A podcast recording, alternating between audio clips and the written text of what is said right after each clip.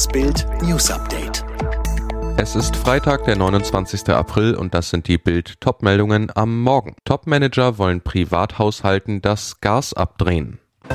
Raketeneinschläge wohl ein Kilometer von UN-Chef entfernt. So gefährden Krieg und Corona unsere Versorgung. Noch fließt Gas aus den Russen-Pipelines zu uns, doch die Reserve ist schnell aufgebraucht, falls Putin uns den Hahn zudreht. Jetzt ist ein hässlicher Streit darum entbrannt, wer als erstes aufs Gas verzichten soll, wenn der Despot ernst macht. Bislang hieß es immer, Privathaushalte genießen besonderen Schutz, haben Vorrang, doch dieses Prinzip stellt ausgerechnet einer der mächtigsten Energiebosse Deutschlands nun in Frage, Karl Ludwig Klei. Der Aufsichtsratschef des Energieriesen E.ON fordert jetzt Vorrang für die Industrie. Die Politik solle sehr ernsthaft darüber nachdenken, ob sie die Reihenfolge nicht umdreht und erst bei Privaten abschaltet und dann bei der Industrie, verlangte Klei im Manager-Magazin. Gefragt, ob die Bürger also im Winter frieren sollten, antwortete Klei, im schlimmsten Fall ja. Erstmals seit rund zwei Wochen haben die Truppen von Kreml-Tyrann Wladimir Putin wieder die ukrainische Hauptstadt Kiew unter Beschuss genommen und das, während UN-Chef Antonio Guterres in der Stadt ist. Der ukrainische Präsidentenberater Podoljak schrieb auf Twitter, vor wenigen Tagen habe Guterres im Kreml gesessen und heute gibt es nur ein Kilometer von ihm entfernt Explosionen. Der UN-Chef sagte der BBC, er sei geschockt von dem Angriff. Es ist ein Kriegsgebiet, aber es ist schockierend, dass es in unserer Nähe passiert ist, sagte ein UN-Sprecher in Kiew. Die Delegation sei in Sicherheit. Details dazu, wie nah das Team am Einschlagsort war, nannte er nicht. Bürgermeister Vitali Klitschko sprach am Abend im Messenger-Dienst Telegram von zwei russischen Angriffen im Stadtzentrum. Wer hat es in den vergangenen zwei Jahren nicht gehört? Wir haben momentan Lieferprobleme. Schon seit Beginn der Pandemie gilt, alles wird teurer, alles wird knapper. Wladimir Putins Überfall auf die Ukraine beschleunigt diese Entwicklung. Seit fast einem Monat ist außerdem die chinesische Wirtschaftsmetropole Shanghai wegen einer Handvoll Corona-Fälle lahmgelegt und mit ihr der wichtigste Hafen weltweit. Helena Melnikow, Hauptgeschäftsführerin Bundesverband Materialwirtschaft, Einkauf und Logistik, kurz BME, warnt in Bild, Geht der Lockdown in Shanghai weiter, besteht die Gefahr, dass es dann alltägliche Produkte bei uns nicht mehr gibt. Schon jetzt sei alles knapp, von der Thunfischdose bis hin zum Halbleiter. Welche Waren konkret betroffen sind, lesen Sie auf Bild.de.